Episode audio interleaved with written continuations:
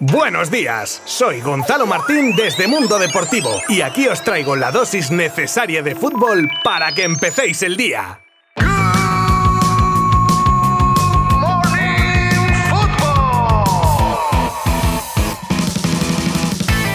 Buenas a todos, queridos oyentes de Good Morning Football. Viernes 16 de diciembre y a las puertas de que conozcamos a la nueva selección campeona del mundo. Será el domingo y de ello hablaremos, como no, pues el próximo lunes. Pero hoy toca traeros unas cuantas noticias destacadas que comenzarán con el anuncio ya oficial de que Hendrik es nuevo fichaje del Real Madrid, la alarma en Francia con una nueva víctima del virus del camello, la predicción que hizo Guardiola sobre Julián Álvarez, novedades con la Superliga y el resumen del partido de Champions femenina entre Benfica y Fútbol Club Barcelona, entre otras cosas, por supuesto que abordaremos enseguida. Os habla Gonzalo Martín desde Mundo Deportivo y comenzamos en 3, 2, 1.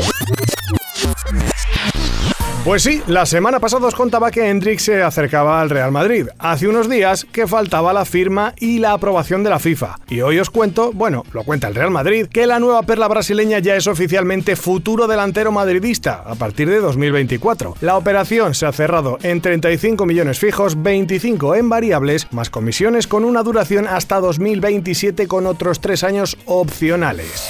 Y nada más anunciarse esto, el propio jugador pronunciaba sus primeras palabras del fichaje. Concretamente, esas palabras iban dirigidas al Palmeiras, su club actual, en forma de agradecimiento por respetar su deseo y hacer realidad un sueño y dejar claro que hasta su marcha va a seguir dando todo por, según él, el mayor campeón de Brasil y de América. Aparte de lo positivo en la selección francesa, que es obvio, como su clasificación para la final, hay algo que preocupa a los de Deschamps y que viene ya de las semis. Hablamos del virus que dejó fuera del partido ante Marruecos a Upamecano y Rabiot y que ha pillado por banda a nada más y nada menos que Kingsley Coman. Así lo ha confirmado el propio seleccionador francés tras anunciar que el jugador tiene los mismos síntomas que sus dos compañeros. Desde luego que la situación preocupa porque ya sabemos cómo se expanden este tipo de virus del camello y podrían hacer mucho daño al combinado francés a dos días vista de la final. Curioso escuchar al protagonista del gol de Messi ante Croacia tras un slalom de medio campo con una filigrana en la que se deshacía de Guardiol para ponerle en bandeja a Julián Álvarez el tanto. Ah, bueno, el protagonista, pero no sé si decir para mal, precisamente no Messi, sino el mencionado Guardiol, que decía de ese momento que había jugado contra Messi, pero, abro comillas, es un jugador completamente diferente cuando juega con la selección. Algún día podré contar a mis hijos que jugué contra el mejor futbolista de la historia en una semifinal de la Copa del Mundo.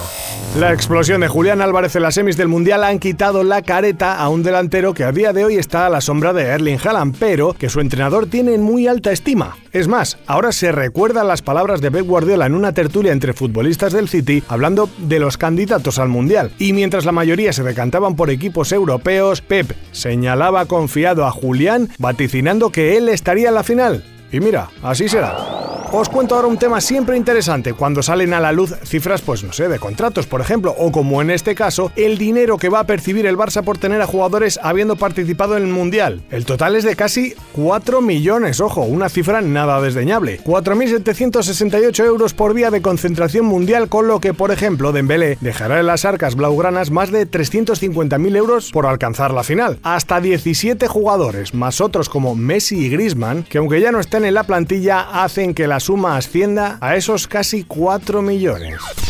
Un abogado general de la Unión Europea determinó ayer que la FIFA y la UEFA no incurrieron en abuso de su posición dominante en las competiciones del fútbol europeo al bloquear, con la amenaza de sanciones, la creación de un torneo alternativo, la Superliga, ya sabéis, que por cierto a día de hoy aún apoyan Real Madrid, Barcelona y Juve. La Superliga ha recibido un durísimo golpe tras el informe del abogado, que deja claro que esta liga puede crearse, pero que los clubes no podrán participar luego en competiciones UEFA y FIFA. Eso supone, evidentemente, que no ni en Champions, ni Europa League o cualquier otra competición organizada por estos estamentos. Pero ojo, en la liga doméstica sí podrían hacerlo. Así las cosas, Real Madrid y Barça siguen adelante con su proyecto.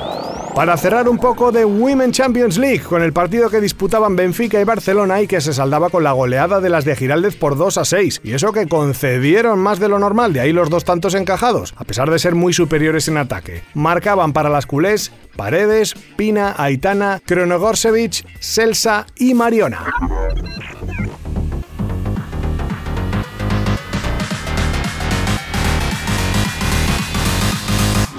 Bueno, pues ya se nos ha pasado una semana más, la última con actualidad mundialista, ¿eh? Qué bien lo hemos pasado este mesecito, pero ya solo nos queda mañana el partido por el tercer y cuarto puesto entre Croacia y Marruecos y la gran final, Francia-Argentina, que puede ser épica. Por cierto, con el arbitraje de un europeo, el polaco Marciniak, de 41 años y que ya ha pitado ambas selecciones en este mundial, a Argentina contra Australia en octavos y a Francia en la fase de grupos contra Dinamarca. Mucha suerte para él y para ambas selecciones. Ah, bueno, y por cierto, y no menos importante, tendremos una nueva jornada de la Liga Sbarbank. Que quede dicho. Además, todo absolutamente lo podréis seguir como viene siendo habitual desde nuestra web y nuestras redes sociales. Muchísimas gracias por acompañarme. Abrazo virtual y muy buen fin de semana.